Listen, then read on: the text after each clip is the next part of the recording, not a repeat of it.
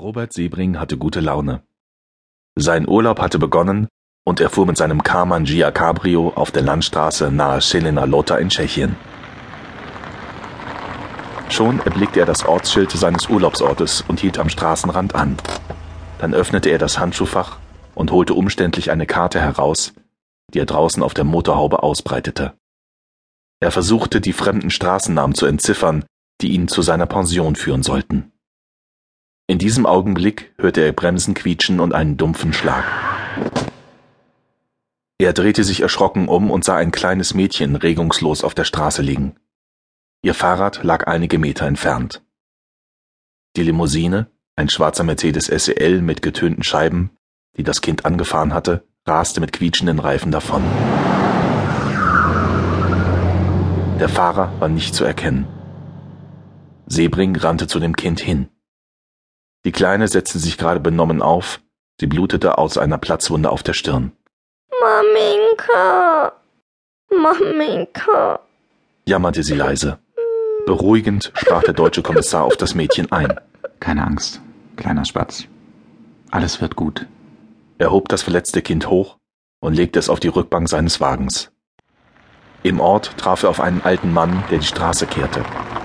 Vor ihm hielt Sebring an, deutete auf das blutende Kind und fragte Krankenhaus? Der Mann zeigte in Fahrtrichtung.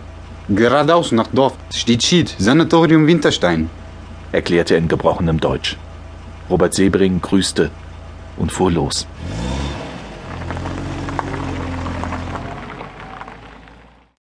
Vor dem Sanatorium angekommen, nahm er das kleine Mädchen wieder auf den Arm und trug sie die Stufen hoch. Hinter der Rezeption stand Oberschwester Mira Sladek, die sofort auf Sebring zueilte, als sie das blutende Kind sah.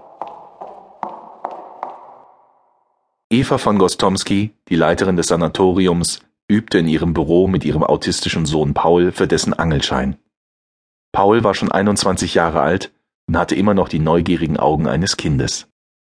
Sie hatten ein Buch mit Abbildungen von Fischen vor sich und Eva fragte ihn nach den Namen. Paul beherrschte alles perfekt. Und wie heißt dieser Fisch?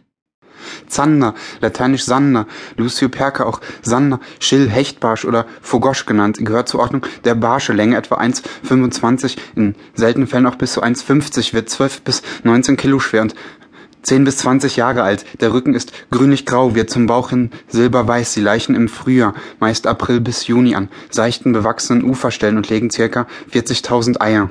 Ratterte der junge Mann herunter. Die Oberschwester betrat das Büro. Kommst du bitte mal nach vorne?